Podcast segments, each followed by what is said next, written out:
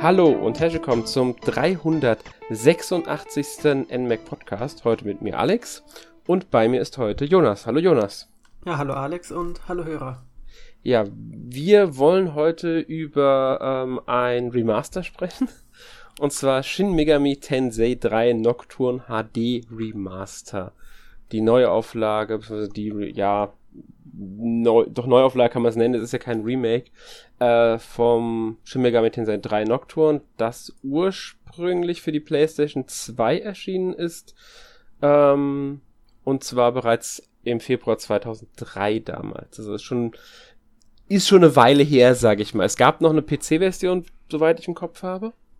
Später dann, ich glaube, irgendwie so um 2005 rum müsste die gewesen sein. Ähm, ich glaube sogar da kann es kann sogar sein, dass die erst die, die, ähm, ich weiß gar nicht, wann die Europa-Version da erschienen ist, ähm, ob das auch schon 2003 war oder ob das erst 2004, 2005 war. Also, ja, gab eh mehrere Versionen von dem Spiel. Wie, ja, du ja so schön auch aufgelistet hast. Ja, also du hast schon richtig angemerkt, das war schon, schon ein ziemlich altes Spiel. Mhm. Und auch der erste Teil der Reihe, der dann für die PlayStation 2 erschienen ist. Es war damals für die Reihe auch ein technisch großer Sprung. Also es ist ein 3D-Spiel jetzt, also richtiges 3D. Auch die Kämpfe finden in 3D statt. Und auch wenn es danach noch einige Teile für die PlayStation 2 war, ist der Teil, finde ich, bis heute technisch noch relativ relevant, weil die Reihe danach ja wieder zurückgegangen ist auf den Nintendo DS und 3DS und man dort dann wieder ja zweidimensional unterwegs war, beziehungsweise auch mit Pixel Sprites, was die Kämpfe angeht. Und erst mhm. jetzt mit dem fünften Teil wieder so ein halbwegs modernes 3D-Spiel auf uns zukommt, was den Hauptteil angeht. Und ja, es hat nur seit 2003 so lange gedauert, also schon eine, eine Weile Zeit. her. Man sollte vielleicht kurz anmerken, ähm, Shin Megami Tensei, also das erste, was du erwähnt hast, kam 92 raus, 1992 und ähm, war tatsächlich auch nicht direkt der Hauptteil, sondern es ist eigentlich ein Spin-off wiederum, beziehungsweise ein Ableger ähm, der Megami, Megami Tensei-Reihe, die mit dem Teil allerdings dann auch beendet wurde. Also es gab drei Megami Tensei-Teile vorher, die hießen genauer gesagt Digital Devil Story Megami Tensei. Ähm, zumindest im zwei Teile. Der eine Teil wurde halt für PC und NES umgesetzt. Und der quasi das dritte Spiel in der Megami Tensei-Reihe war dann Shin Megami Tensei und daraus wurde dann mehr oder weniger die äh, Hauptreihe, um das nur mal kurz festzuhalten. Und was ich auch noch sehr interessant finde, ähm, es gab ja dann Shin Megami Tensei 2 1994. Das müsste damals, wenn ich mich nicht komplett täusche, unter anderem PlayStation, Super Nintendo gewesen sein. Ich glaube, es gab auch eine Game Boy Advance Version von dem Spiel. Und ähm, für das Super Nintendo und auch die PlayStation kam außerdem auch noch Shin Megami Tensei If raus. Das war quasi ein Spin-off von der Reihe und aus dieser Reihe ist wiederum die Persona-Reihe dann später hervorgegangen. Also aus dem Shin Megami Tensei If ist dann später Persona hervorgegangen, 1996. Ich wollte es nur mal ausholen, damit man weiß, was diese Reihe insgesamt so überhaupt äh, für eine Bedeutung auch hat. Ja, vor allem auf den alten Plattformen gab es richtig viele Teile und Spin-offs. Mhm, und nicht genau. unbedingt alles auch bei uns erschienen, was schade ist, aber ja. Ja, ja, wenn man mal denkt, na, zwischen Shin Megami Tensei 2 und Shin Megami Tensei 3 sind ähm, inklusive If ähm, vier Spiele erschienen. Aber es liegen auch zwischen dem zweiten und dritten Teil neun Jahre tatsächlich. Ähm, und das waren alles keine irgendwie Neuauflagen oder sonst irgendwas. Das waren dann schon eher so äh, quasi. Wobei, ich glaube, das eine müsste eine ähm, müsste ein quasi Remake oder irgendwie sowas gewesen sein. Oder ein halber Nachfolger von der Megami Tensei-Reihe nochmal, aber ohne Shin dabei im Namen sogar. Dann gab's noch Giten Megami Tensei, was ja auch nicht Shin Megami Tensei war. Und Shin Megami Tensei hat von 94 bis 2002 ja auch pausiert gehabt. Dann kam Shin Megami Tensei 9. Das war allerdings, wenn ich mich richtig erinnere, damals auch Xbox. Genau, das war ein Teil Ex für die Xbox. Genau. Ganz komisch. Es war ein Xbox-Teil, der parallel zum ersten und zweiten Teil gespielt hat. Also, und, also nicht, also ein Sequel zum irgendwie Shin Megami Tensei 1 und 2 war, aber nicht so direkt, weil parallel gespielt halt und deswegen war es nicht der dritte Teil. Der dritte Teil kam ein Jahr später dann halt für die PlayStation 2 raus. Also ihr merkt schon, das ist ein bisschen alles sehr viel gewesen, was sie da in der Reihe schon ja, gemacht haben. Ziemlich unübersichtlich, aber wir können ja auch sagen, es ist eigentlich egal, weil man den dritten Teil auch einfach so spielen kann. Genau. Egal, was man so davor gespielt hat. Also ich, ich muss ehrlich sagen, ich habe äh, Shin Megami Tensei 3 vorher nicht gekannt. Ähm, und ich bin auch in der Shin Megami Tensei-Reihe an sich nicht sonderlich äh, fit, was jetzt die Spiele gespielt angeht. Ich weiß, dass sie sind, ich kenne die, also ich, ich habe mich mit den Spielen schon sehr oft informiert drüber. Besonders Persona kenne ich dann halt eher schon. Ähm, und ich hatte überhaupt nicht das Gefühl, dass da irgendwie was jetzt an Story mir fehlen würde oder so, ich das Spiel gespielt habe. Also gar nicht. Vielleicht gibt es irgendwelche Easter Eggs oder Anspielungen oder es gibt sogar äh, Story-Details, auf die eingegangen wird. Das wäre mir aber jetzt nicht so aufgefallen, dass ich irgendwas verpasst hätte, nur weil ich die Vorgänger nicht gespielt habe. Ja, die Story in dem Spiel ist ja auch etwas ganz Besonderes. Also alles verstehen tut man sowieso nicht, egal ob man viel gespielt hat oder nicht. Aber das gehört ja dazu. Ja. Ähm, da habe ich, glaube ich, habe ich glaube schon die Frage beantwortet, ob ich das Original gespielt habe. Hast du denn das Original gespielt, also die PS2-Version damals? Also ich habe die PlayStation 2 Version tatsächlich angespielt auf der PS3, also in diesem Classic-Programm. Mhm. War auch nur wenige Stunden. Und ich habe schon gemerkt, dass es mir durchaus Spaß macht, aber ähm, ja, ich wollte mich da jetzt dann nicht zu sehr reinknien auf dem alten System. Und jetzt kam mir doch eine Neuauflage und dann war das jetzt die perfekte Gelegenheit. Aber mit der Reihe selbst bin ich auch erst in den letzten Jahren warm geworden. Also ich habe auf dem 3DS zum Beispiel Strange Journey recht gern gespielt und auch ein bisschen die Fortsetzung vom vierten Teil, also Shin Tensei 4 Apocalypse. Aber das waren auch Spiele, die mich dann irgendwann, ja, ich habe sie dann irgendwann nicht mehr weitergespielt, weil sie dann zu anstrengend wurden oder zu schwer oder ich damals halt noch nicht genau wusste, wie sie funktionieren, aber den dritten Teil habe ich jetzt schon wesentlich weitergespielt, kann ich dazu sagen. Ja. Ähm, ja, man kann vielleicht noch sagen, dass es ja noch, um das noch so auch noch mit so einzuführen, ähm, Tokyo Mirage Sessions damals für das DVU, mittlerweile auch für die Switch portiert, ist ja diese quasi dieses ähm, äh, Crossover, was mal angekündigt war zwischen Fire Emblem und der Shin Megami Tensei Reihe. Deswegen, auch wenn man die Namen, die Namen mal die Anfangsbuchstaben umdreht, hat man SMT Shin Megami Tensei im Namen auch drin. Nur hier halt Tokyo Mirage Sessions. Sie haben da auch ein bisschen mit dem Namen natürlich gespielt. Ähm, nur um das auch noch mit erwähnt zu haben. Ja, ist wohl das untypischste Spin-off der Reihe. Ja, das stimmt. Wobei äh, Spielelemente von sowohl Persona als auch Shin Megami Tensei ja schon irgendwie enthalten sind. Ähm, aber es ist trotzdem sehr für sich stehendes Spiel. Ja. Ähm, ja, du hast dich ein bisschen auch informiert über die verschiedenen Versionen von Shin Megami Tensei 3, weil schon vor dem HD Remaster gab es da ja mehrere Versionen von diesem Spiel. Genau, also nur kurz zum Überblick. In Japan sind einige Versionen von dem Spiel erschienen. Die Ursprungsversion im SMT3 Nocturne. Dann erschien darauf die Maniacs Edition. Die hatte zusätzliche Inhalte wie das Amala-Netzwerk, das ist ein großer Dungeon, und eben die berühmte Figur Dante aus Devil May Cry, die ja auch ein bisschen berüchtigt wurde, wegen dem einen Aufkleber, den kennst du bestimmt. und daraufhin erschien dann noch eine Version, die Maniacs Chronicle Edition, Jetzt aber ohne Dante, sondern mit Raido. Das ist ein Charakter aus einem anderen oder aus mehreren anderen äh, Shin Megami Tensei Teilen. Und die Switch-Version basiert jetzt sozusagen auf der letzten Version, also ohne Dante, wobei man den zusätzlich als DLC dazu kaufen kann, wenn man meint, man müsste ihn haben. Er ersetzt dann Raido als. Charakter. Ist der wirklich nur als DLC dabei? Ist der nicht irgendwie schon äh, grundsätzlich im Spiel drin, ähm, wenn man. Ähm, also ich ähm, glaube, wenn du die PC-Version hast, hast du wesentlich mehr Inhalte, aber jetzt so auf den Konsolen, glaube ich, ist der schon als DLC zu kaufen, als Maniacs Pack oder wie das heißt. Ich bin mir jetzt nicht ganz sicher, weil, weil ähm, ich auch nicht, ehrlich gesagt, nicht weiß, welche Version ich jetzt äh, habe, weil es gab ja auch eine Deluxe-Version, eine Digital Deluxe, glaube ich, mich nicht komplett täusche irgendwie. Ähm, deswegen, ich bin mir jetzt nicht ganz sicher, weil ich weiß, es gibt einen zusätzlichen ähm, Modus, den man im Hauptmenü starten kann. Zumindest war der bei mir angezeigt. Und da wird dann steht bei einem dabei, dass da halt dann Dante drin wäre. Aber ich bin jetzt nicht mehr ganz sicher, ob dann irgendwie hinten dran noch steht, ich im E-Shop das kaufen muss oder wie auch immer. Da bin ich mir jetzt nicht ganz sicher. Also kann gut sein, dass in irgendeiner Deluxe Edition das schon dabei ist. Ja, das Aber kann weil ich genau weiß, sein. kostet der DLC 10 Euro und hat dann halt so ein paar Features, die in dieser Version jetzt nicht dabei wären. Okay, weil ich, ich meine nämlich, es gibt auch irgendwie noch einen weiteren Modus im Hauptmenü, ähm, der irgendwas mit Raido dann nochmal speziell zu tun hat. Tatsächlich. Ja, immer die Special Edition. Ja, ich, ich bin mir nicht ganz sicher. Ein paar, als ich das Spiel gestartet hatte, nachdem ich es dann äh, runtergeladen habe, wurden mir direkt ein paar Inhalte angezeigt, Zusatzinhalte, die ich jetzt freigeschaltet habe irgendwie. Wahrscheinlich habe ich da irgendeine Deluxe Sonder, was weiß ich, Edition. Keine Ahnung. Ich weiß es gerade nicht genau. Ähm, aber ich kann das ja mal kontrollieren.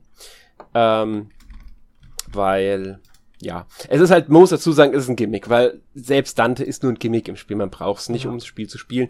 Ich persönlich würde es wahrscheinlich eh nie nutzen wollen, weil ich finde sowas lustig, aber ich brauche es nicht, wenn ich so ein Spiel spielen will. Will ich natürlich in der Version spielen, die normalerweise vorgesehen ist und nicht so, dass irgendein Charakter durch irgendeinen anderen Charakter ausgetauscht wurde, weil ich glaube, das war nämlich bei Dante der Fall, dass sie ihn ähm, äh, dass er dann quasi ausgetauscht. Er tauscht, glaube ich, Raido aus, wenn ich mich nicht komplett genau, täusche. Genau, er wird einfach ersetzt. Ja, genau. Raido wird durch Dante ersetzt. Und das, was finde ich halt dann immer so, hm, brauche ich nicht. Ja. ja, und auch generell ist weder der eine noch der andere Charakter jetzt so relevant. Es ist halt eher ein zusätzlicher Neben, ja, Plot. Ja. Aber ich äh, habe gerade nochmal nachgeguckt, also anscheinend habe ich wirklich das Maniacs-Paket schon äh, im Besitz, deswegen ist bei mir dieser ähm, DLC ange... Also im Hauptmenü ist ein neues Spiel, Maniacs Pack nennt sich das dann. Okay. Ja. Ähm, ja, gut. Ich würde sagen, wir sollten dann mal auf die Story und die Welt so ein bisschen eingehen, weil das ist, finde ich, schon was Besonderes in dem Spiel. Das ist so ein, so ein Setting, das man selten hat und in der Form wahrscheinlich so schnell nicht woanders findet, außer innerhalb der Reihe natürlich. Genau, innerhalb der Reihe ist es ja gang und gäbe, dass man zum einen in Tokio unterwegs ist und zum anderen, dass die Welt nach gefühlt zehn Spielminuten untergeht. Das ist auch hier der Fall. Man spielt einen namenslosen Protagonisten oder halt einen Protagonisten, den man selbst benennt.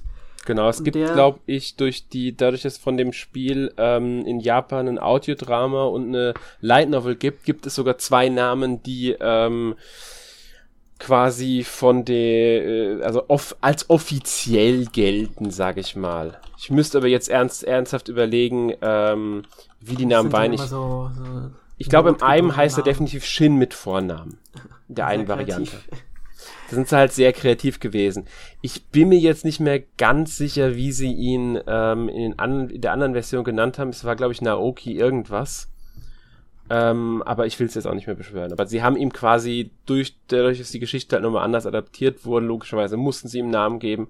Im Spiel kannst du, kannst du ihn namenlos lassen, aber halt bei einer Drama-CD ähm, oder einem äh, einer Light Novel geht es halt dann auch nicht mehr.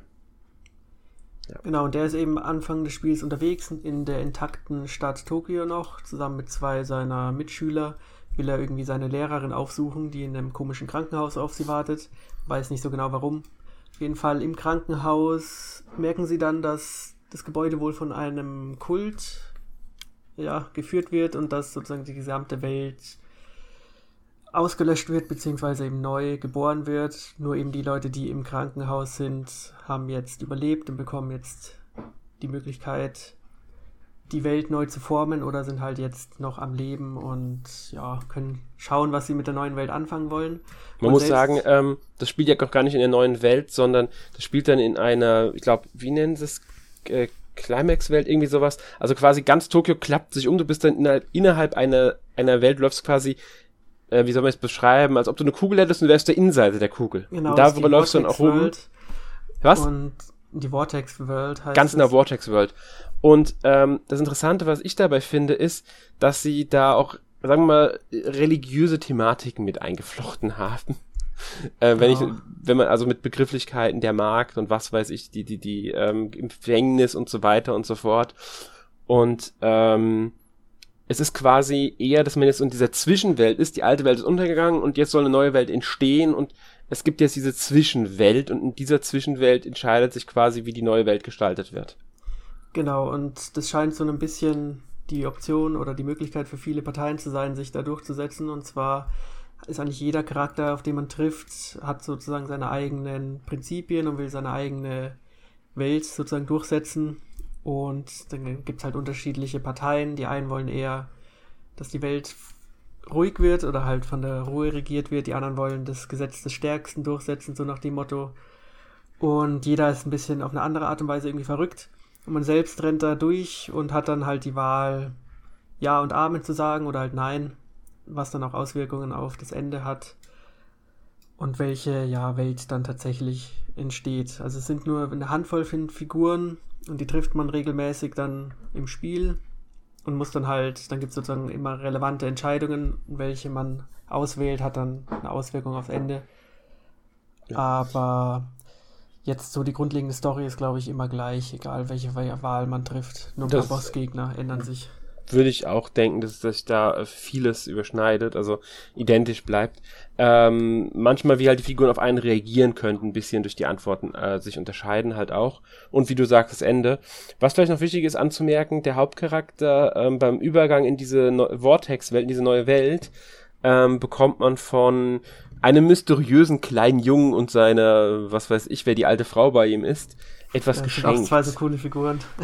ja, ja geschenkt trifft es gut, weil man wird, glaube ich, infiziert mit einem Parasiten ins Auge. Das genau. Diese Magatama, ja. die dann auch spielerische Auswirkungen haben. Mhm. Und dank diesem Magatama ist man sozusagen jetzt ein Halbdämon und hat die Fähigkeiten der Dämonen, also auch die Angriffe. Was genau, auch, man, ja, genauer nennen sie das, in der deutschen Version nennt man, wird, die, wird man die ganze Zeit als Halbscheusal bezeichnet. Ja, das finde ich eine komische Übersetzung. Ich, ich auch. Im Englischen ist es schon besser. Im, wie war es im Englischen? Also Demi-Fiend. Also Demi, genau, Demi-Fiend, genau. Ja. Halb Scheusal ist irgendwie, da schwingt ja. irgendwie was anderes mit. Merkt man übrigens schon, eine kleine Sache, die man vielleicht anmerken könnte, es hat deutsche Texte, das Spiel, was ich sehr lobenswert finde, weil das ja nicht unbedingt so üblich ist bei solchen Spielen. Ähm, ich weiß nicht, ob es früher schon deutsche Texte hatte in der Originalversion, aber ich, ich finde es sehr schön. Das Original hatte schon deutsche Texte. Okay. Ich finde es aber sehr schön. Manchmal, sehr, ähm, manchmal merkt man auch, dass sie ein bisschen alt sind. Ja, ich habe auch schon gedacht, mh, hm, die sind, wirken schon etwas älter, aber hätte ja sein können, dass sie es einfach nur trotzdem jetzt erst übersetzt haben und es halt geschafft haben, es alt wirken zu lassen. Äh, unbeabsichtigt dann natürlich. Ähm, ja. Aber gut zu wissen, dass es, äh, ja, auf, auf, dass die Texte drin sind, die englischen, die deutschen. Was sagst ja. du denn zum Design des Hauptcharakters? Weil der sieht ja aus, als hätte er leuchtende Tattoos. Und am Anfang fand ich das jetzt nicht sehr ansprechend. Mm, also am Anfang hat er, muss ich sagen, war, es, war, es mir, war er mir relativ egal vom Aussehen her. Ähm, ich fand es schon als Menschen, bevor, also noch bevor die Welt untergeht, fand ich ihn eher austauschbar. Klar, er ist im Stil des Spiels gehalten, der ja für sich schon eine gewisse Eigenheit hat, auch weil es halt immer noch PS2-Grafik ist. Ähm, ja, ansonsten, ich denke immer wieder mal, wenn ich, weil man sieht ihn ja die ganze Zeit von hinten und da hängt so ein Stachel aus dem Nacken raus. Ich immer wieder, wenn der mit irgendwo hängen bleibt, tut es bestimmt weh. Ich weiß, dummer Gedanke, aber trotzdem habe ich immer wieder diesen, dieser Stachel sticht mir immer wieder ins Auge. Viel mehr als die Tätowierungen. tatsächlich. Hat er doch nur eine Hose an und mehr nicht. Genau. Ich finde eigentlich fast jeder Charakter sieht in dem Spiel besser aus, weil das Charakterdesign vom Spiel ist eigentlich ziemlich cool. Ja. Und nur er sieht halt ein bisschen komisch aus. Er hat noch seine, er hat noch seine Schuhe an muss man dazu sagen. Und er hat nur so eine, so eine Art kurze Hose, die geht gerade mal bis zu den Knien. Das hat er vorher schon gehabt. Ähm, seine Jacke halt und äh, verliert er irgendwie und, und äh, als ich zum Dämon verwandelt. nicht nötig gehalten, sie wieder anzuziehen, die Jacke. Ja, keine Ahnung. Es ist, es ist, er ist halt jetzt ein Halbdämon, aber er wirkt sowieso, wie ich finde, ziemlich emotionslos, auch wenn man, klar, man hat einen namenlosen Charakter, man spielt diese Figur selbst. Ähm, und man trifft diese Entscheidungen, durch die man halt hat, aber er ist halt stumm. Das heißt, er, er bringt überhaupt keine Emotionen rüber. Und da die Animationen im Spiel halt PS2-Niveau haben, wenn auch remastered und dadurch ein bisschen schicker vielleicht wirken, äh, wirkt er halt schon sehr ähm, unbeteiligt oft. Als ob das eigentlich alles mal, scheißegal Ich weiß nicht mal, ob er im Kampf eine Stimme hat. Nee, ich glaube nicht. Also es ist ja schon sehr, also oft haben ja stumme Protagonisten zumindest eine Stimme im Kampf, wenn sie getroffen werden oder so, aber er ist wirklich komplett ruhig. Ja, also ich bin mir nicht hundertprozentig sicher, kann, kann vielleicht hat er sogar einen, aber ich weiß gerade nicht. Ich glaube eher nein. Ich glaube auch nicht. Ähm, ich will ja nicht sagen, es ist ein schlimmer, also dass, dass er als ähm, Haupt, also Protagonist nicht funktioniert. Aber er ist auch nicht unbedingt jemand, der jetzt, sag ich mal, ähm, zu jetzt als Top-Protagonist bei mir abschließen wird oder sowas. Äh, er wird mir im Gedächtnis bleiben, keine Frage. Ja.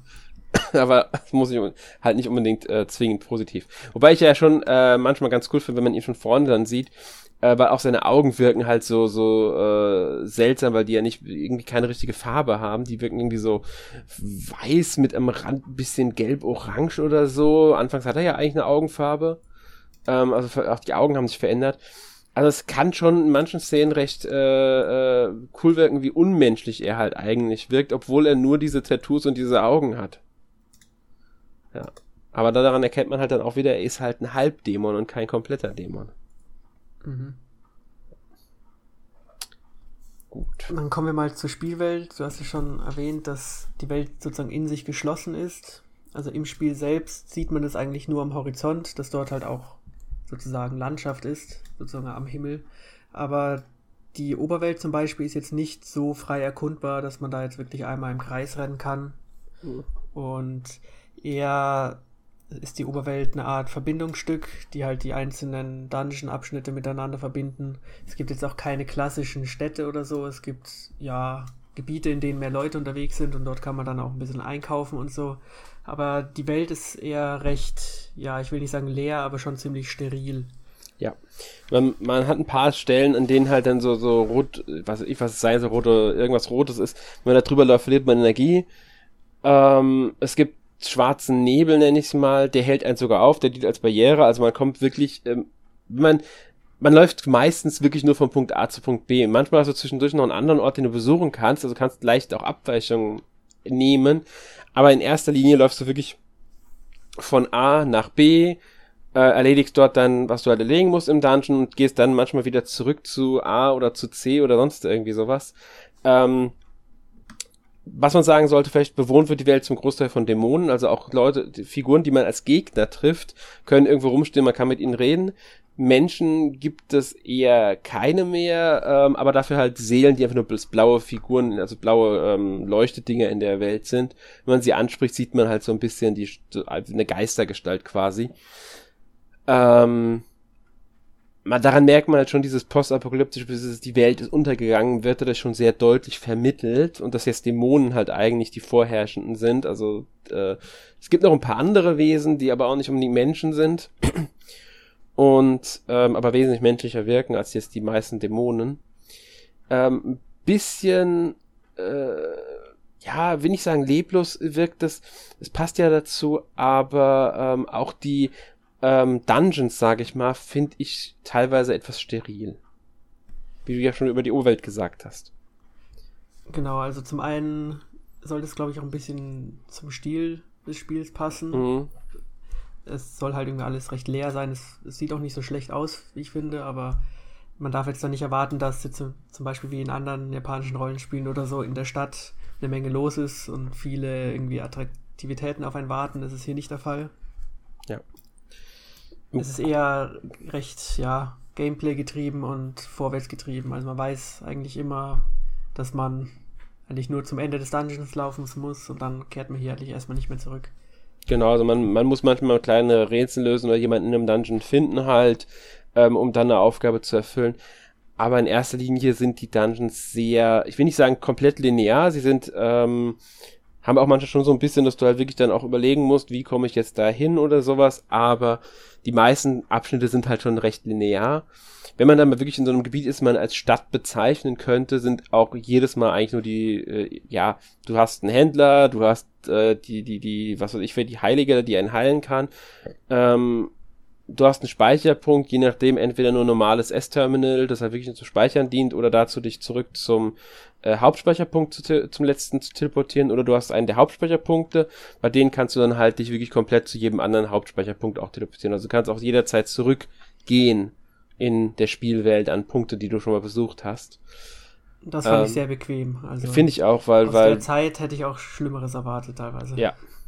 Das ist, das ist, ähm, recht hilfreich, besonders weil man dadurch sehr, sehr viel Zeit und wirklich nerviges Backtracking spart, weil manchmal muss man einfach irgendwo hinlaufen, dann muss man wieder zurücklaufen, dann muss man wieder dahin, wo man vorher war, dann muss man wieder zurück, wieder dahin und das kannst du halt einfach mit einem Sprung. Klar, du kämpfst dann zwischendurch nicht, aber du kämpfst sowieso relativ häufig, weil selbst in den Gebieten, in denen ähm, Leute leben, also in den Städten gibt es sehr, sehr oft Kämpfe. Also nicht immer, es gibt manchmal ganz kleine Abschnitte, in denen dann keine Kämpfe stattfinden, mhm. aber an den meisten Stellen hast du wirklich, selbst wenn du gerade irgendwie äh, in, einem, in der Basis von irgendwelchen Leuten bist, die dir eigentlich gar nicht mal so böse gesonnen sind, ähm, kann es passieren, dass du die ganze Zeit angegriffen wirst. Also, machst du viele Schritte, Zufallskampf.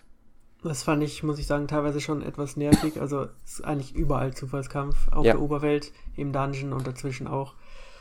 Und ich muss sagen, ich weiß nicht, woran es liegt, aber inzwischen halte ich diese Frequenz von Zufallskämpfen nicht mehr so aus. Also in Pokémon zum Beispiel kann man es ja noch entscheiden, ob man jetzt ins Gras geht oder nicht, oder es gibt halt Schutz. Und andere japanische Rollenspiele lösen es halt, dass man die Gegner auf der Karte sieht, zum Beispiel, was ich immer noch am besten finde. Ja. Aber hier kann es sein, dass nach fünf Schritten schon wieder der nächste Kampf kommt und die sind meistens jetzt nicht schwer. Oft kann man sie mit dem Auto-Battle-Modus einfach beenden. Aber man, manchmal will man halt einfach nur irgendwo hin. Und vor allem in den Dungeons, wenn man halt irgendwie ein Labyrinth hat mit Teleport-Features oder irgendwelchen verschlossenen Türen und so weiter und einfach nur das Rätsel lösen will, dann ist es schon sehr nervig, wenn man immer unterbrochen wird. Genau, das ist weil, weil man ist gerade dabei, versucht zu überlegen und zu schauen und dann macht man einen Schritt zu viel und erstmal muss, ja. unterbricht einer einen Kampf und das ist halt schon, ja, es muss einfach nicht sein, sowas.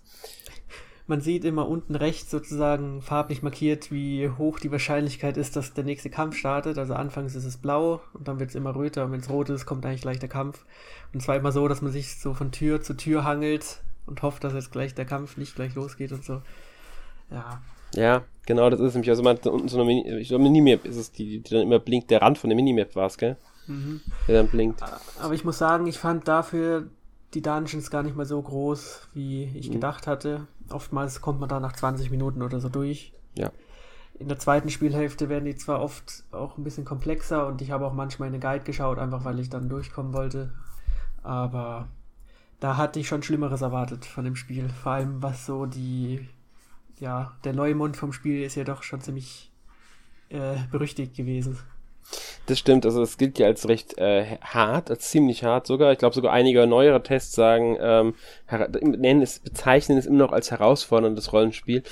Vielleicht ist man heute anderes gewöhnt. Man muss aber auch dazu sagen, ähm, je nachdem, wie man halt spielt, wird es schwerer oder leichter weil theoretisch, man kann den Kämpfen nicht an sich entgehen, aber wenn man halt wirklich nur die nötigsten Kämpfe absolviert, dann ist man vielleicht irgendwann doch unterlevelt. Das kann einem halt natürlich immer passieren. Oder wenn man halt, ähm, ich greife jetzt einer Sache vor, wenn man die Dämonen, die man halt in die Gruppe aufnimmt, ähm, zu oft durch andere austauscht und dadurch, was ich auch mal sehr niedriglevelige hat, weil man die in einem falschen Gebiet gesammelt hat oder sowas, dann kann man auch Probleme bekommen. Es hängt immer so ein bisschen davon ab, ähm, wie man auch spielt. Man kann es sich theoretisch ungewollt schwerer machen, als es eigentlich sein müsste. Ähm, ja. Ja, also wenn man so ein Spiel noch nie gespielt hat, kann ich mir schon vorstellen, dass es sehr schwer für den Anfang ist, ja. wenn man die ganzen Mechanik noch nicht kennt und man kann ja pro Level up auch einen Statuspunkt frei investieren und wenn man dann irgendwie damit Quatsch anstellt, kann es auch äh, im späteren Spielverlauf auch Probleme geben. Mhm. Aber wenn man schon mal einen Teil dieser Art gespielt hat, dann ich war überrascht, dass ich relativ gut durchgekommen bin. Also es gibt nach fünf Stunden ungefähr einen Kampf, der auch berüchtigt ist, wie schwer er ist. Und der ist auch, finde ich, jetzt unverhältnismäßig schwer. Da muss man schon ein bisschen grinden davor und sich ein bisschen Gedanken machen. Aber danach bin ich eigentlich relativ gut durchgekommen man muss halt immer ein bisschen aufpassen, man muss am Ball bleiben, sich die neuesten Dämonen fusen und dann halt ja, schauen, dass man keine Dummheiten anstellt. Ja. Das ist halt äh, genau das. Man muss halt darauf achten, dass halt alles irgendwie passt. Ähm, hier greife ich erstmal eine Sache vor und gehe schon mal auf die Neuerungen ein. Es gibt dann, es gibt mehrere Schwierigkeitsgrade, aber es gibt halt auch eine große Neuerung, die jetzt gerade passt, wo wir eh schon drüber sprechen, und zwar den gnädigen Schwierigkeitsgrad. Also für alle, die das Spiel auf normal zu schwer empfinden, könnt jederzeit auf gnädig runterschalten. Habe ich auch schon mal gemacht. Ich wollte natürlich wissen, was das jetzt genau bringt. Die Kämpfe sind wirklich leichte, also die, viele Gegner töte ich mit ein, zwei Treffern. Ähm, ich sammle mehr Erfahrungspunkte und mehr Geld. Also du, okay. du, du steigst deutlich schneller im Level auf ähm, weil du halt, ich weiß gar nicht, doppelt so viel, wenn nicht sogar noch mehr Erfahrungspunkte bekommst und du kriegst echt unglaublich viel Geld in der geschmissen. Also das ist das ist übel viel Geld, ich in der kürzester Zeit hatte. Ich habe einmal nicht aufgepasst, ein paar Kämpfe absolviert, auf einmal hatte ich keine Ahnung 80.000 oder sowas. Das ist, das ist total übel. Also ähm, wer wirklich jetzt dieses Spiel vorwiegend wegen der Story erleben möchte und jetzt nicht die riesen Herausforderung sucht, kann mit dem gnädigen äh, Spielmodus-Spiel auch ohne Probleme spielen, ohne jetzt direkt die ganzen ähm, wichtigen Spielmechaniken komplett zu verpassen, weil man hat ja trotzdem ein gewisses Interesse daran, ähm, Dämonen zu sammeln und so weiter und so fort. Deswegen, und die, die Rätsel, die drin sind, die Rätsel in Anführungszeichen, ähm, bleiben ja trotzdem erhalten. Genau, ja. ich weiß nicht, wie es dir mit deinen finanziellen Problemen im Spiel ging. Aber das ist ja ein Spiel, wo zum Beispiel das Heilen auch Geld kostet und mhm. so die ersten fünf Stunden oder so war es wirklich knapp mit ja. dem Geld. Da musste man wirklich aufpassen, ob man jetzt wirklich nochmal heilen will oder nicht. Und auch die Dämonen wollen ja immer Geld sehen, wenn man sie ja auf seine, seine eigene Seite haben will. Mhm. Aber nach ein paar Stunden später hatte man so viel Geld in der Tasche. Und ja, genau. es gibt auch nicht so viel, wofür man es ausgeben kann. Also ein paar Items kosten viel, aber ansonsten war es das eigentlich. Ja, man kann sich ein paar Magatama kaufen, also mhm. mh, mm, sollten vielleicht auch nochmal erklären, was die Magatama sind.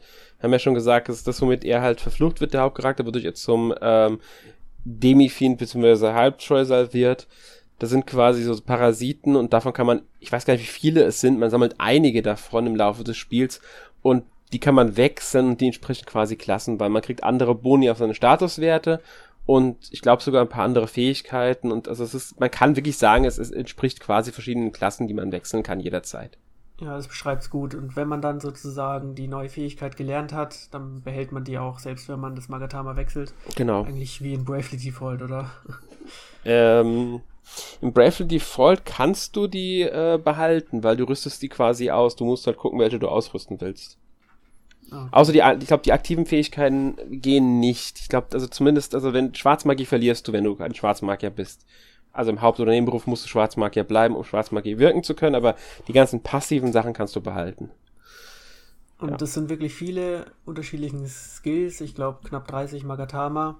Ja. Und wenn man zum Beispiel den Feuer-Magatama ausrüstet, hat man dann auch Resistenzen gegenüber Feuer und so. Also man kann zum Beispiel bei einem Endgegner, der nur Feuerangriffe macht, einfach diesen einen Magatama ausrüsten und ist dann halbwegs gut dabei. Also man sollte da schon auch mal wechseln.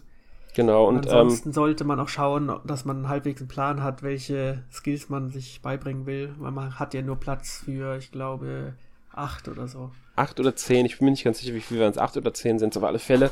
Ähm, und sobald man halt so viele hat, muss man halt welche auch löschen. Ähm, und wie du schon sagst, es stimmt, man sollte mal wechseln, einfach um neue Fähigkeiten lernen zu können. Ähm, es sind recht viele Magatama, ein paar kauft man, ein paar findet man automatisch. Ähm, ja, und die Dämonen, wir haben es jetzt schon öfters gesagt, äh, lernen halt auch im Laufe der Zeit immer wieder neue Fähigkeiten und ich muss sagen, die Dämonen habe ich ein bisschen an Pokémon erinnert. Ja, es ist nicht das erste Mal, dass dieser Vergleich kommt, aber es stimmt schon.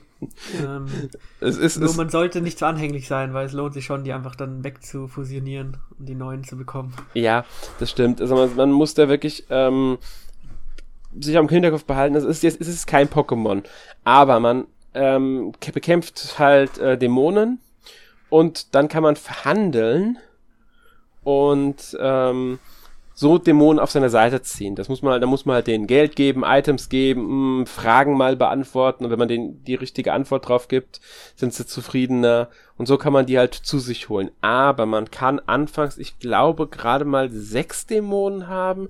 Später erhöht sich die Anzahl, die man haben darf. Ich weiß gar nicht, was Maximum ist. Also es ist wirklich eingeschränkt, wie viele man im Team haben darf, wenn man bedenkt, wie viele, es gibt ja deutlich, ich weiß gar nicht, wie viele es gibt genau, aber es sind einige, die man haben kann. Und ähm, später, sobald man, ich weiß gar nicht, wie diese Kirsche heißt, also eine Kirsche, in der man das halt machen kann, kann man die halt auch miteinander fusionieren, immer zwei Stück, um dann andere wiederum zu erhalten. Und das ist deshalb auch sinnvoll, weil irgendwann ist dann einer, äh, hat alle Fähigkeiten erlernt. Die können sich zwar dann irgendwann entwickeln, wenn sie ein bestimmtes Level erreichen. Darauf wird man auch frühzeitig hingewiesen, dass sich da irgendwas anbahnt. Also ähm, aber einige entwickeln sich halt überhaupt nicht. Das heißt, irgendwann hat man dann Dämon, der zwar im Level weiter aufsteigt und dadurch stärker wird, aber keine Fähigkeiten mehr lernt und auch sich nicht mehr entwickelt. Das heißt, quasi abgesehen vom Levelaufstieg am Ende angekommen ist. Und da macht es dann schon Sinn, wenn man dann sagt, okay, ich fusioniere jetzt mit jemand anderem, um was rauszubekommen, was zwar vielleicht im Level gerade ein bisschen niedriger ist, aber insgesamt deutlich mehr Möglichkeiten zur Entwicklung bietet. Weil man findet natürlich immer neue, immer stärkere Dämonen, desto weiter man im Spiel voranschreitet, logischerweise. Auf jeden Fall. Also man sollte da wirklich auch schauen, was so die neuen Dämonen können, weil die unterscheiden sich teilweise schon stark. Zum mhm. einen von den äh, Statuswerten und halt auch von den ähm, Elementarfähigkeiten, die sie annullieren oder wo sie halt schwach gegen sind. Und wenn man zum Beispiel einen hat, der einfach physische Angriffe blockt, das ist schon mal sehr praktisch. Da kommen wir dann später noch, wenn es ums Kampfsystem geht. Aber auch die Skills sind relevant. Auch eine andere Neuerung ist, dass man jetzt die Skills auswählen kann, die man übertragen will. Zumindest drei oder so kann man immer frei wählen. Das war im Original nicht so, da musste man dann halt entweder die akzeptieren, die angezeigt werden oder nicht. Hier kann man jetzt wählen, ob man halt welche Angriffsskills äh, oder welche Buffs oder Debuffs man mitnehmen will. Und manchmal hatte ich das Gefühl, irgendwie einen sehr schönen Dämon zu haben mit acht guten Skills und den will man dann natürlich nicht loswerden, weil man kann ja nur drei oder vier übernehmen. Ja, genau, das habe ich auch schon gehabt. Ähm, was noch manchmal passiert ist, dass die dann, wenn sie ein Level aufstehen sind, ankommen und sagen, hier, ich habe was für dich und dann checken sie den Item. Ja. Oder dass sie dann eine Fähigkeit verändern wollen. Ja, und das Schlimme ist, sie sagen einem nicht, welche Fähigkeit. Das heißt, ich sag meistens nein, weil ich habe Angst, dass irgendwas Schlimmes was genau, ich habe schon öfters Ja gesagt, und sind genau die Fähigkeiten dann für mich verändert, die ich eben nicht verlieren wollte. Der Heilskill weg. Das hatte ich schon in Persona, dass das so ist. Ich glaube, ja. in neueren Teilen zeigt er zumindest an, welcher Skill in Wandlung ist. Mhm. Ja, also das ist äh, so eine Sache halt. Aber man merkt schon, da steckt einiges drin, auch an dem, wie man da taktisch vorgehen kann. Ja, ähm, es ist auch ein Spiel, wo Buffs und Debuffs wirklich äh, relevant sind ja. und auch Statusveränderungen können was verändern. Es gibt ja viele Rollenspiele, wo man zum Beispiel niemals irgendwie die Verteidigung erhöhen würde oder so. Hier ist es wirklich elementar. Es bringt einem schon einiges, also ähm, weil also Vorteil sowie Nachteil, wenn man halt vom Gegner dann einen Debuff bekommt und auf einmal weniger Verteidigung hat, das kann schon darüber entscheiden, ob einer seiner Dämonen den Kampf überlebt oder nicht. Sie sind ja nicht dauerhaft weg, man kann sie wiederbeleben, aber sie sind halt aus dem Kampf verschwunden. Ja. Was mich mir auch auffällt, ist, im Kampf kann man keine Items einsetzen, oder? Also dein Hauptcharakter kann Items einsetzen, okay. die Dämonen nicht. Ja, genau, die Dämonen können es halt nicht. Und ähm, ja, das ist halt, das ist halt so, ich fände es schön, wenn man quasi die Dämonen aus der Reserve noch dazu holen könnte in den Kampf. Wird zwar vielleicht ganz vereinfachen, wenn man endlose, also bis zu einem bestimmten Punkt ewig viele Dämonen hätte. Man könnte ja begrenzen, sagen, okay, es gibt einen Dämon, der in der Reserve ist. Wenn einer stirbt, kommt einer dann noch nachträglich dazu. Was nämlich auch ein Fall ist, ist, da man halt nur die Dämonen Erfahrungspunkte, die in der Gruppe sind, in einem Kampf auch überleben. Stirbt einer während dem Kampf, kriegt er auch keine Erfahrungspunkte danach. Ja, also du kannst sie halt dann beschwören, mhm. die anderen, aber halt auch wieder nur dein Hauptcharakter. Ja. Und ja, das Dumme ist auch, wenn du einen wiederbelebst, dann ist er erst auf der Reservebank und dann musst du ihn noch reinholen. Also das kostet halt wieder eine extra Runde. Ja, genau. Und das ist und halt auch wieder so. sind zentral. Ja, es ist halt alles ein bisschen. Ähm, man merkt schon, dass das Spiel nicht das Neueste ist in vielen Punkten. Ja. Ähm, ja. Ich so, würde aber sagen, wir reden jetzt mal über das Kampfsystem an ja, sich. Würde ich auch sagen. Ja. Also wie schon angemerkt, man kämpft als Hauptcharakter plus drei Dämonen, also zu viert, gegen bis zu, ich glaube, sechs oder acht Gegner teilweise gleichzeitig. Und ich, wichtig wie immer in Shin Megami Tensei ist, dass man halt schaut, die elementaren Schwächen der Gegner zu treffen. Also wenn einer gegen Eis anfällig ist, dann haut man einen Eisangriff drauf und hat dann noch einen extra Zug. Beziehungsweise kann dann mit einem anderen Charakter nochmal extra angreifen. Und da steckt schon einiges an ja, taktischem Potenzial drin, auch weil man zum Beispiel seinen Zug übergeben kann an den anderen äh, Dämon, ohne dass der dann halt direkt verloren geht, der Zug. Und relevant ist auch, dass wenn man daneben schlägt, direkt sozusagen zwei Züge verliert. Also man muss dann schon überlegen, ob man jetzt einen Angriff in Angriff nehmen will, der vielleicht viel Schaden macht, aber dafür nicht gut trifft. Und dasselbe gilt halt auch für die Gegner und manchmal kommt es halt auch vor, dass man ein bisschen Glück hat und der Gegner haut daneben und man ist direkt wieder am Zug, aber es kann halt auch andersrum laufen. Also ich finde, da steckt relativ viel Dynamik drin, das einen teilweise zu Weißglut treiben kann, aber teilweise halt auch sehr viel Spaß macht. Ja. Und ja, wenn man zum Beispiel einen physischen Charakter hat, dann äh, sollte man halt zum Beispiel auch ein bisschen auf Beweglichkeit leveln, weil man sonst überhaupt nichts mehr trifft und das ist halt ein bisschen ätzend.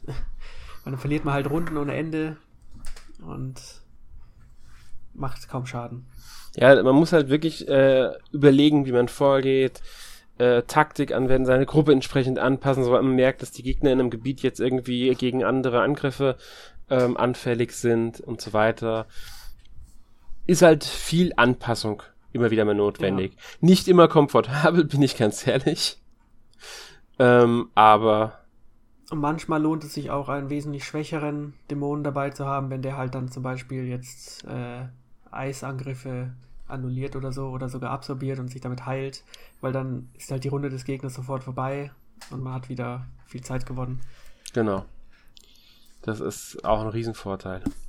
Also man sollte nicht immer mit dem Kopf durch die Wand, man sollte schon mal schauen, ob man nicht vielleicht irgendwelche anderen Dämonen ausprobieren kann oder ein anderes Magatama. Das verändert schon sehr viel in dem Spiel.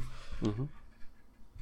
Aber es hat mir auch gefallen, auch weil es recht schnell geht. Man kann ja mit X die Kämpfe sozusagen im Automodus abspielen lassen. Dann gehen die Zufallskämpfe zumindest schnell vorbei. Und die Endgegner waren auch recht abwechslungsreich und haben auch ab und zu äh, ja, gewisse Strategien erfordert ja, im letzten Drittel werden sie dann natürlich auch recht zahlreich und haben auch ein paar sehr anstrengende Angriffe, aber das kriegt man dann schon irgendwie hin. Ja. Ähm, ich muss sagen, ich mag das Kampfsystem eigentlich in sich ganz gerne, um das nochmal zu erwähnen. Ähm, eben auch, weil es recht klassisch ist und gleichzeitig taktisch. Es ist ein typisches rundenbasiertes Kampfsystem, das aber halt sehr viele Eigenheiten nochmal mit einfließen lässt. Ja, es ist eigentlich nie langweilig. Ich finde es auch eine der größten Stärken vom Spiel. Mhm. Es gibt natürlich auch Insta-Kill-Angriffe, wenn man Pech hat, ist man halt einfach tot. Aber mal, ist halt, Kampfsystem ist halt auch ein bisschen dynamisch in dieser Hinsicht. Ja. Gut. Und äh, ja, wenn der Hauptcharakter tot ist, ist halt das Spiel auch vorbei. Ja. Also da ist es egal, wie gut es den anderen Dämonen geht. Dann muss man wirklich dazu sagen, das Spiel ist wirklich, es gibt ein Game Over. Es kommt dann eine kurze Game Over-Sequenz ähm, und man startet wieder im Hauptmenü und muss den letzten Spielstand laden. Ja, also richtig PlayStation 2. Genau, also es gibt keine Rücksetzpunkte, es gibt keine automatischen Speicherstände oder sonst irgendwas. Hat man zu längere Zeit nicht gespeichert, muss man wieder an dem Punkt anfangen.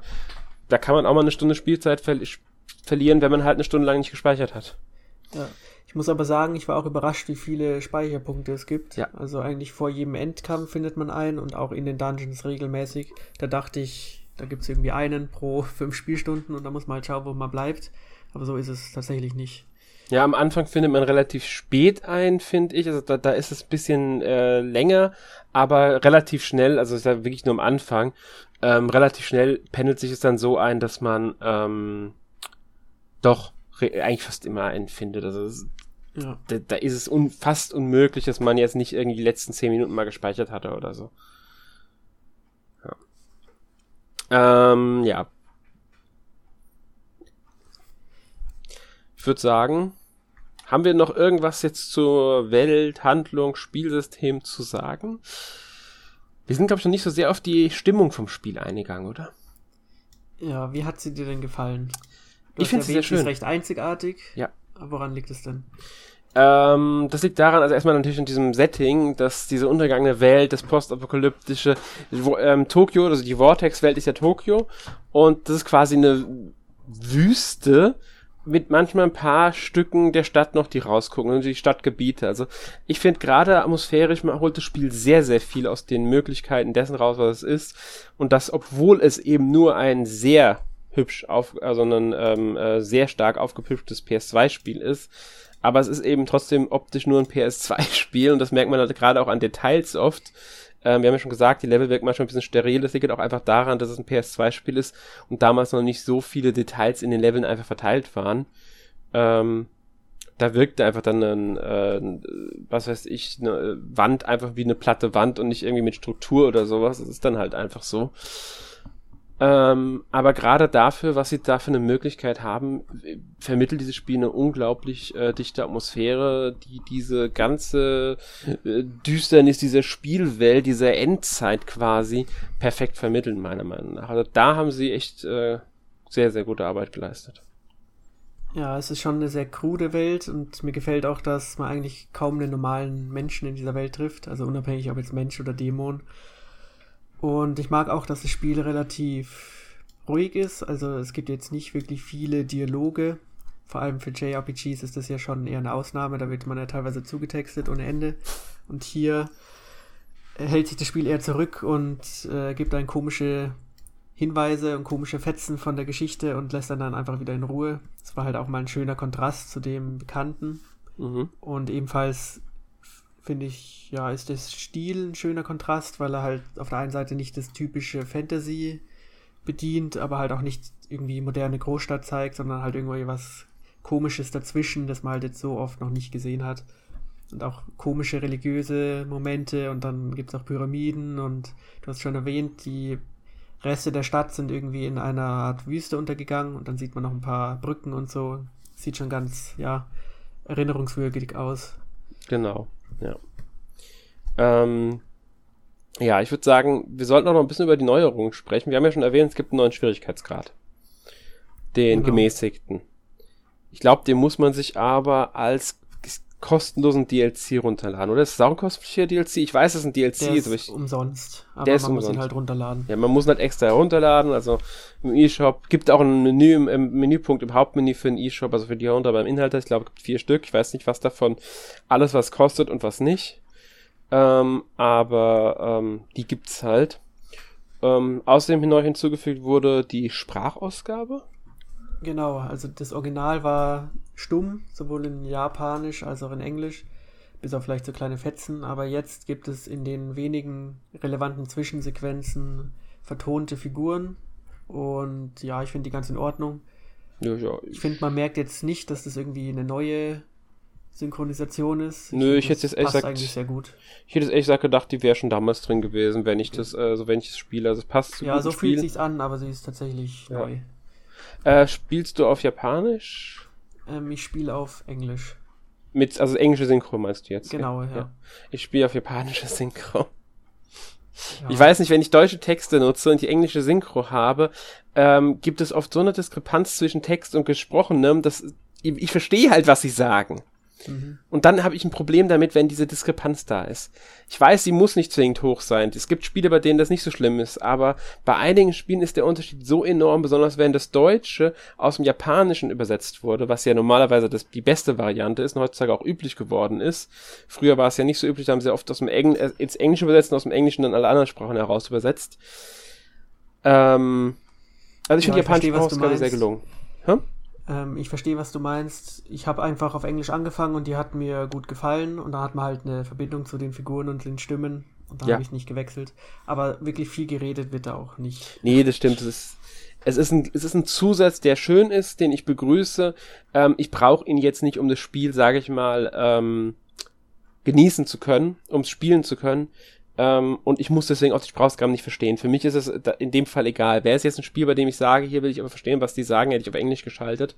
Ich habe auf Japanisch angefangen, einfach aus Neugier und habe dann gedacht, okay, ich ändere es jetzt nicht mehr großartig um. So wie du halt beim Englischen. Ja. Ja. Ähm, ja, ansonsten die andere Neuerung hatten wir ja schon erwähnt, die Skill-Auswahl bei den Fusionen. Genau. Ähm, ja, das sind eigentlich quasi die großen Änderungen des Remasters, mal abgesehen von der Technik natürlich. Sie haben natürlich auch ein bisschen was an äh, die Grafik deutlich hochpoliert, also Remastered halt auf HD gebracht. Ähm, man sieht natürlich im Spiel, wie ja schon erwähnt, an, es ist kein neues Spiel. Aber ich finde, das, was sie da umgesetzt haben, äh, in optischer Hinsicht, ist schon sehr gut gelungen. Ja, es hat auch so einen leichten Comic-Stil irgendwie. Ja.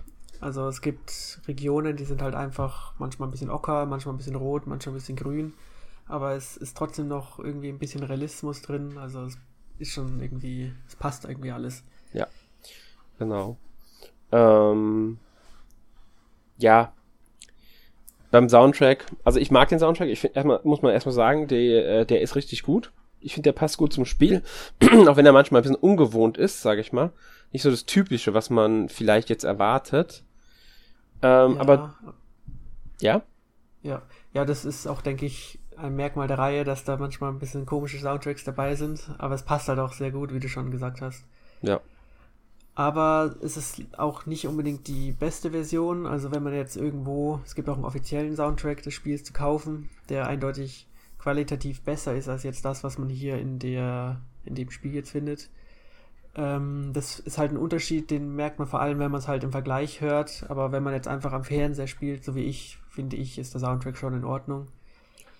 Ähm, der Soundtrack ist auch recht rau und ich finde, es passt auch ein bisschen, wenn der ein bisschen nicht die beste Qualität hat.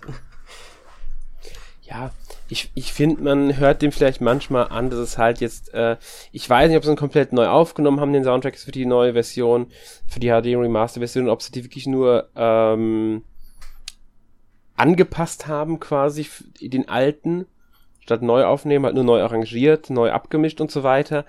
Ich denke eher zweiteres, weil das würde diese kleinen Probleme erklären für mich. Finde ich jetzt persönlich nicht schlimm, ist es mir nicht wirklich aufgefallen beim Spielen. Ähm, mir auch nicht.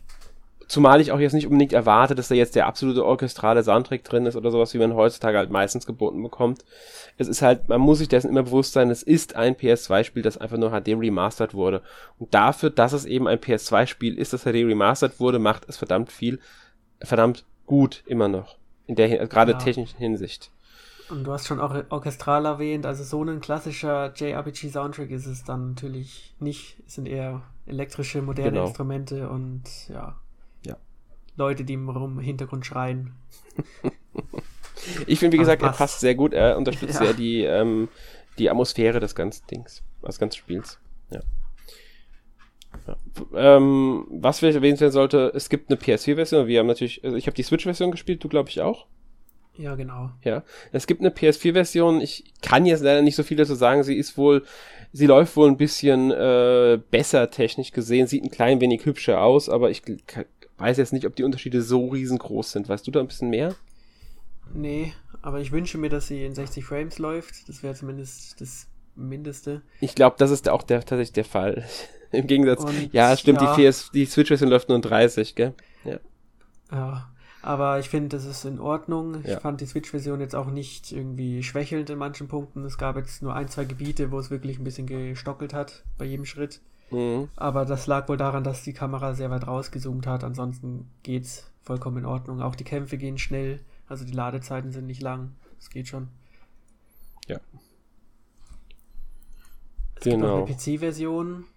Aber egal, wo man spielt, der Preis ist so oder so recht hoch. Also es ist halt jetzt als Vollpreistitel angesetzt und Findest du das in Ordnung oder hättest du eher mit einem geringeren Preis gerechnet? Also auf der Switch kostet es 50 Euro, wenn ich recht erinnere, wenn mich recht erinnere. Ähm, äh, es gibt eine Retail-Version, also nicht nur als Download, sondern natürlich auch eine Retail-Version. Ich denke, die hat auch den Preis ein bisschen mitbefördert, weil ähm, viele Spiele dieser Art, gerade auf der Switch erscheinen ja dann doch auch oft nur als ähm, E-Shop. Ich glaube bei Famicom Detective Club, was Nintendo jetzt neu umgesetzt hat, war es ja auch rein E-Shop. Ähm, ich sag mal so, ich find's äh, okay. Also es ist ein sehr äh, recht umfangreiches Spiel, also da kann man schon einige Spielzeit mit. Ähm, es ist immer noch ein sehr, sehr gutes JRPG.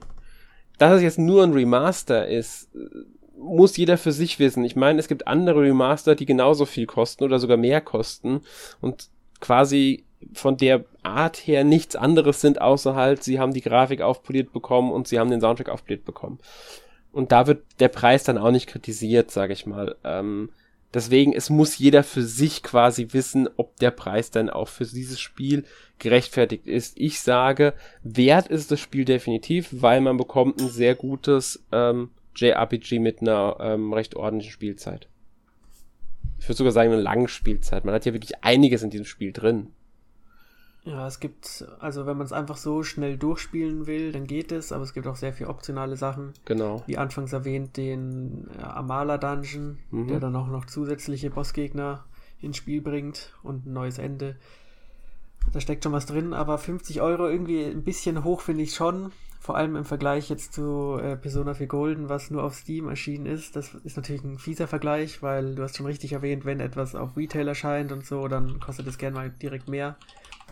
Also Persona 4 hat jetzt nur 20 Euro gekostet.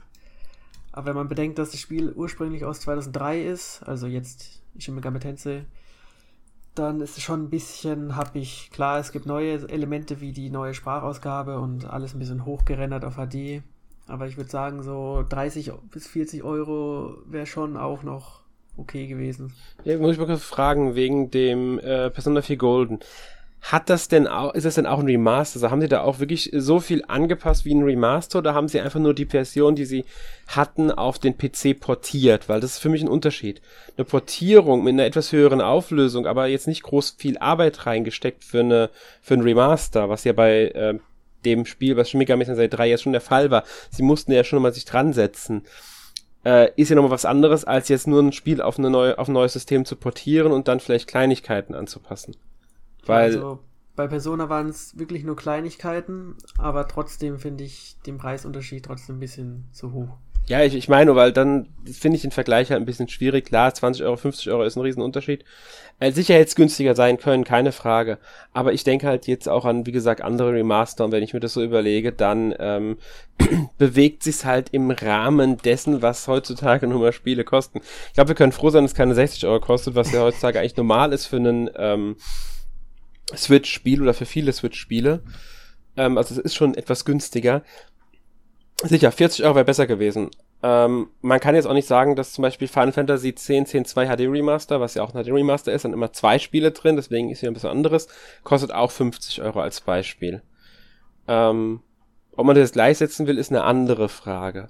Äh, ein Bioshock 2 Remaster oder so kostet halt auch nur seine ähm, 20, während Crisis Remastered 30 kostet. Das ist immer so die Frage, wo will man den Vergleich ansetzen?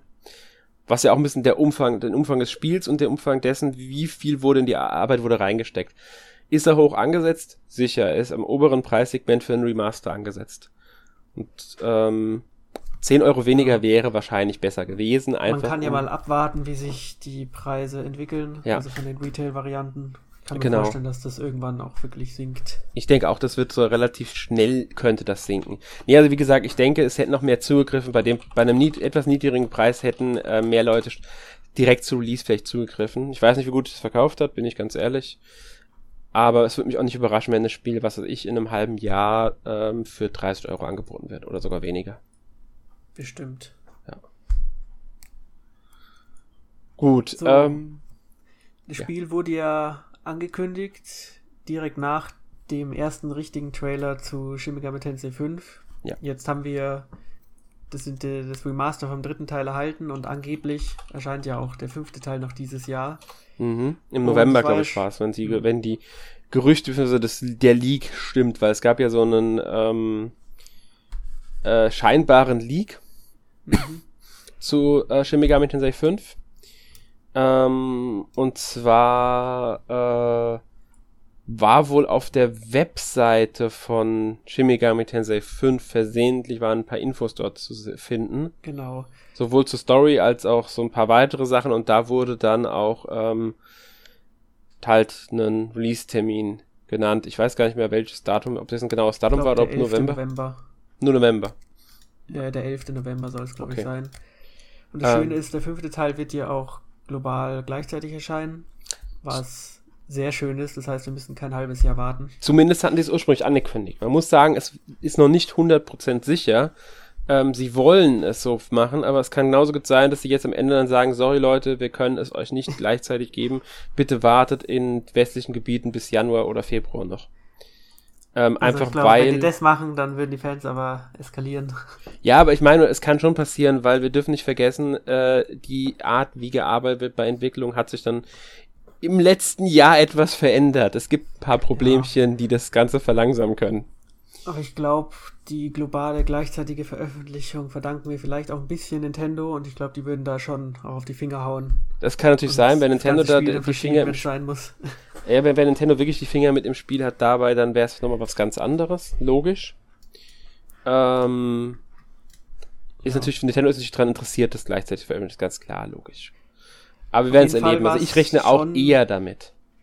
Ja, ich hoffe es. Auf jeden Fall war es schon halbwegs intelligent, jetzt nochmal einen halbwegs modernen, aber modern aussehendes Spiel der Reihe davor zu veröffentlichen, um vielleicht auch mal zu zeigen, was Shin Megami Tensei überhaupt ist, weil ist jetzt nicht so, dass auf der Switch äh, abseits von Tokyo Mirage Sessions jetzt da irgendwie andere Spiele dafür gibt.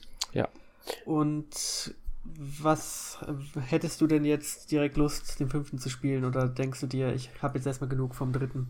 Ähm, Wenn es bis November dauert, werde ich wahrscheinlich bis dahin definitiv wieder Lust haben, den zu spielen. Ähm, weil interessiert mich auf alle Fälle, hat mich schon davor interessiert, jetzt interessiert er mich noch mehr. Ähm, welche Frage ich mir allerdings stelle, ist, ob die Entscheidung, Shin Megami Tensei 3 jetzt zu veröffentlichen als HD Remaster wirklich so schlau war. Weil ähm, es könnte auch dafür sorgen, dass einige sich das Spiel kaufen und ein, ein anderes Bild von der Reihe bekommen und Shin Megami Tensei 5 ist ja ein neues Spiel. Das wird einige Macken, die Shin Megami Tensei 3 hat, weil es eben ein ursprüngliches PS2 Spiel ist, nicht mehr haben. Es wird in vielen Punkten komfortabler wahrscheinlich sein. Ähm, und da stelle ich mir halt die Frage, ob sie da sich wirklich einen Gefallen getan haben, weil es könnte auch dazu führen, dass einige Leute sich Shin Megami Tensei 5 eben nicht kaufen, weil sie sich eben denken, ich habe keinen Bock auf Zufallskämpfe, ich habe keinen Bock darauf und halt auch keine Lust haben, sich über das Spiel weiter zu informieren. Ähm, da hätte vielleicht ein komplettes Remake von Shin Megami Tensei 3 besser diese Arbeit geleistet, zu, ähm, dazu zu führen, dass ähm, Shin Megami Tensei 5 damit hätte beworben werden können. Dass sie dann halt auch wirklich richtig was hätten anpacken können. Natürlich wäre das ein ganz anderer Arbeitsaufwand gewesen ähm, und das wäre nicht so schnell umsetzbar gewesen.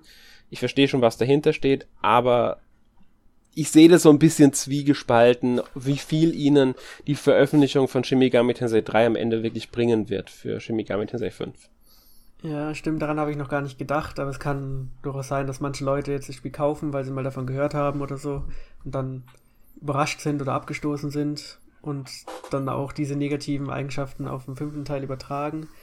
Aber wenn der fünfte gut ist und dann auch gute Bewertungen kommt, vielleicht ja reicht dann einfach ja reicht es dann einfach doch noch, dass sie dann noch mal der Reihe eine Chance geben. Ja. Oder vielleicht sogar gerade dann noch schon mal informieren und dann merken, oh, gerade der Kritikpunkt, den ich hatte, der ist jetzt gar nicht mehr vorhanden oder sowas. Ja. Das ist, ist eine Sache, die sie ausgetauscht haben. Ähm, Auf jeden Fall ist der Name zumindest schon mal wieder im Gedächtnis und die Marke ist wieder da. Genau. Die ja, hat ja jetzt auch eine war. Weile, sage ich mal, ähm, quasi pausiert. Ich glaube, äh, Apocalypse war ja jetzt, ähm, also Shin Megami Tensei Strange Re äh, Journey Redux gab es ja nochmal 2017. Äh, Shin Megami Tensei 4 war von 2013 und Shin Megami Tensei 4 Apocalypse war von 2016. Also wenn man jetzt ähm, Strange Journey Redux mitrechnet, dann ist es jetzt schon wieder vier Jahre her, dass es ein Shin Megami Tensei Spiel gab. Äh, Persona rechne ich nicht, weil da der Name nicht drin vorkommt. Und ähm, das war ein DS-Spiel. Nicht mehr, mehr ein 3DS-Spiel, es war ein DS-Spiel. Ja, ähm, wurden viele alte Spiele nochmal neu aufgewärmt, aber es wird Zeit, dass man ja. wieder ein neues Spiel bekommt. Also es war ursprünglich DS-Spiel, meine ich jetzt, die Redux-Version ist wieder für ein 3DS veröffentlicht worden, aber das war halt nur ein aufgefrischtes DS-Spiel, das letzte, und davor war halt Apocalypse war natürlich ein 3DS-Spiel, aber ähm, trotzdem, es ist eine Weile her, es ist ein Handheld-Spiel gewesen und kein ähm, Heimkonsolenspiel. Und das ist, glaube ich, nochmal der Unterschied. Klar, die Switch ist auch irgendwo ein Handheld, aber halt auch eine Heimkonsole und ja. Aber der Name ist wieder da und ich denke, das könnte schon hilfreich sein. Ja, und wir alle erinnern uns bestimmt an die Ankündigung der Switch, wo ja dann auch gezeigt wurde, dass halt das neue Shin Megami Tensei kommt, das ja dann Shin Megami Tensei 5 ja. geworden ist. Das ist auch schon wieder seit Januar 2017, einige Jahre her. Ja, ist über vier, fast viereinhalb Jahre ist es jetzt her, dass sie es angekündigt ja. haben, das Spiel. Und ähm, ja, das ist, glaube ich, das letzte Spiel, das dann endlich von dieser Präsentation auch veröffentlicht wird. Mm, ich bin mir nicht ganz sicher. Ich glaube, es gab Spiele von der Präsentation, die für Europa versprochen würden, die bis heute nicht erschienen sind. Ich glaube, das war äh, Dragon Quest Heroes 1 und 2 wurden dort auch vorgestellt. Und die ah, sind gut. zum Launch in Japan erschienen, aber außerhalb von Japan wurden die nie veröffentlicht. Ja, aber wenigstens gibt's die. ja, aber trotzdem, sie sind halt nicht weltweit erschienen und das war, glaube ich, das haben sie ja damals gesagt gehabt.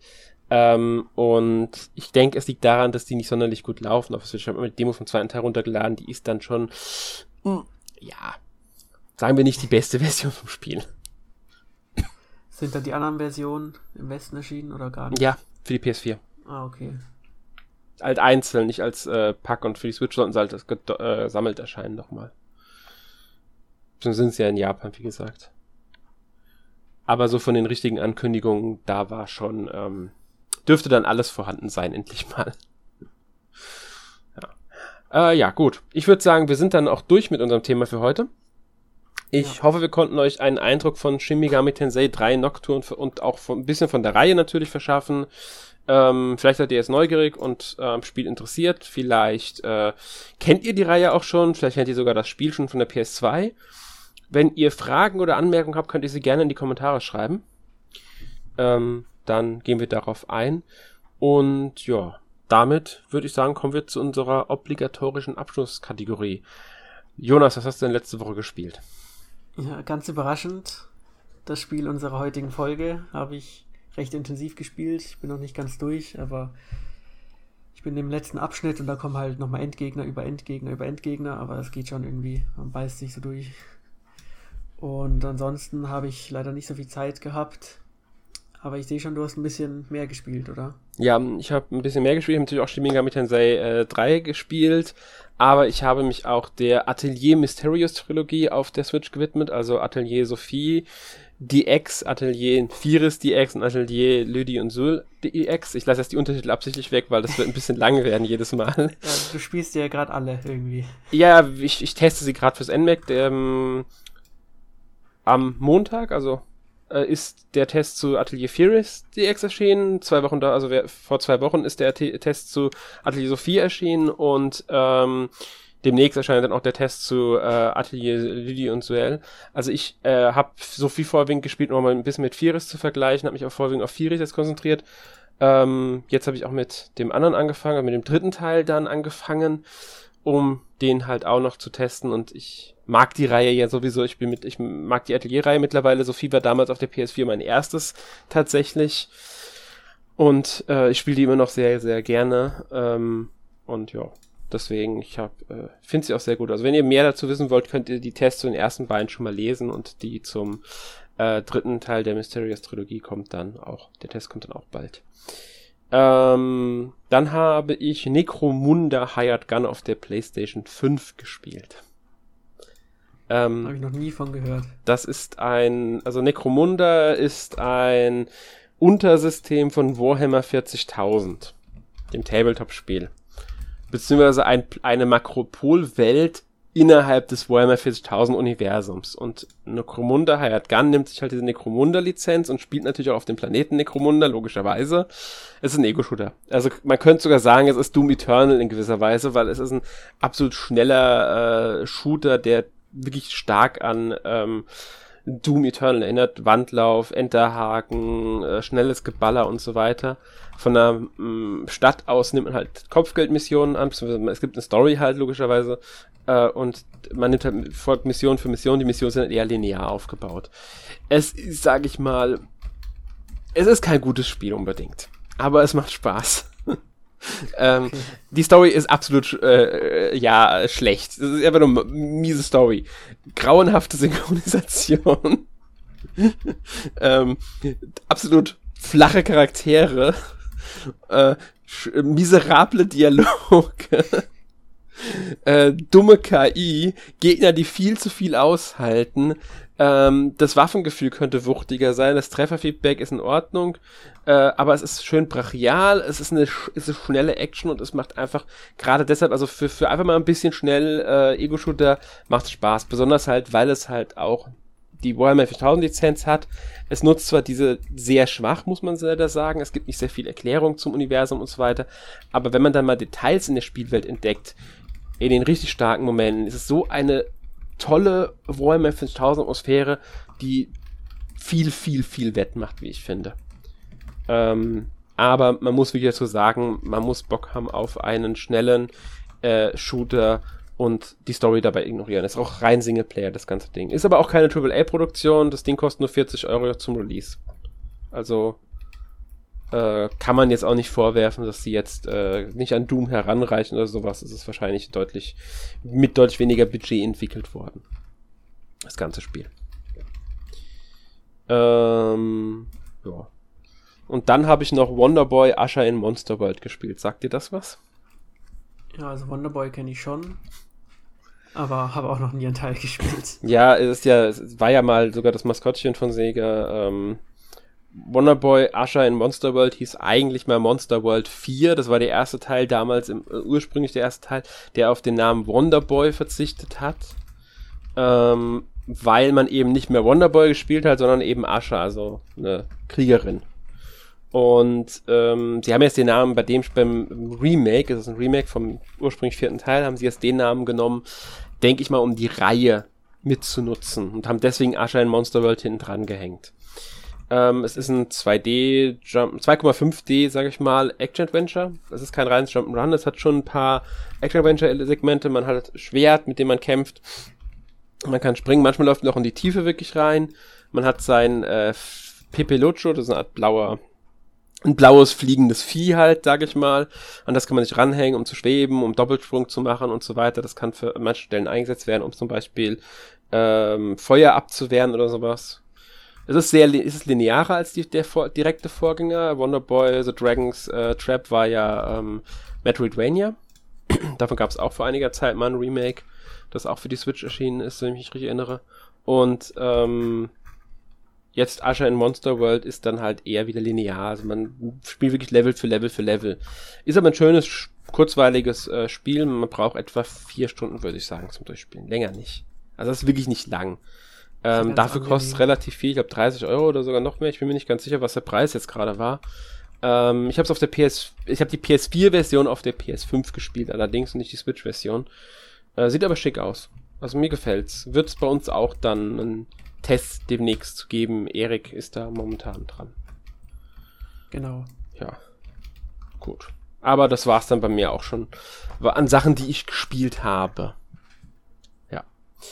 Ähm, nächste Woche gibt es dann den im Podcast 387 Nintendo auf der E3 2021, denn die E3 steht wieder an. Dieses Jahr halt nicht als ähm, Vorortmesse, sondern als rein digitale Messe. Es sind viele Streams da könnt ihr euch mal im Internet informieren, da werdet ihr garantiert einiges zu finden. Es gibt einen offiziellen E3-Stream, es wird von allen möglichen Publishern Streams geben wieder ähm, und äh, Veranstaltungen halt, in denen sie ihre eigenen Spiele ankündigen. Parallel läuft auch das Summer Game Fest, also diese, von, äh, was ja auch noch, bei denen auch noch Sachen äh, vorgestellt werden. Ich glaube, das Summer Game Fest ist am 10. Juni die, die, die Hauptpräsentation, also Game of Summer, Summer of Games, glaube ich, heißt das Ganze. Ähm, und dann gibt's halt die E3, Nintendo wird auch wieder eine Direct präsentieren, haben sie ja schon letzte Woche angekündigt. Ähm, die wird am 15. Juni um 18 Uhr ausgestrahlt, 40 Minuten sein. Gibt auch schon einige Gerüchte, was da drin sein soll. Ich bin mal gespannt, was sich bestätigt. Ähm, und wir werden dann halt im Nachhinein über die Direct und auch sonstige Sachen, die halt für Switch angekündigt wurden, nochmal sprechen im Podcast. Das hört dann äh, nächste Woche im Podcast. Ja. Genau. Genau, wird bestimmt ganz spannend. Ja, also ich bin mal gespannt, weil wie gesagt, es gibt einige Gerüchte, ich sag nur Switch Pro, die ja angeblich eigentlich schon längst angekündigt sein sollte. Ich glaube, das hat schon jeder, das weiß schon jeder, nur Nintendo selbst weiß es noch nicht. Ja, also ich bin mal, also ich denke schon, dass ein neues Switch-Modell kommen könnte, nur ob es am Ende wirklich eine Switch Pro wird oder nur eine leicht angepasste Version mit, was weiß ich, ein bisschen besserem Akku oder so, das muss man immer abwarten. Ähm, aber dass da irgendwas kommt, ist eigentlich absehbar, aber man muss man mal abwarten. Ähm, Besonders, ob es auf der E3 wirklich kommt. Ich denke mal, da werden sie sich wirklich stärker auf die Spiele konzentrieren. Zumindest würde es mich nicht überraschen, wenn sie sich eher auf die Spiele konzentrieren. Und da haben sie ja auch einiges, weil sie müssen das komplette nächste Halbjahr füllen. Oder fast das mhm. komplette nächste Halbjahr. Da bin ich dann mal gespannt, was wir da noch so an Spielen bekommen. Besonders an neuen Spielen, die nicht irgendwie eine Neuauflage sind. Von irgendeinem Wii U oder Wii-Spiel.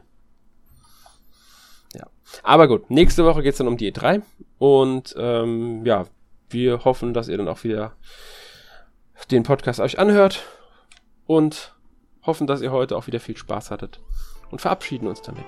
Bis zum nächsten Mal. Tschüss. Bis dann. Tschüss.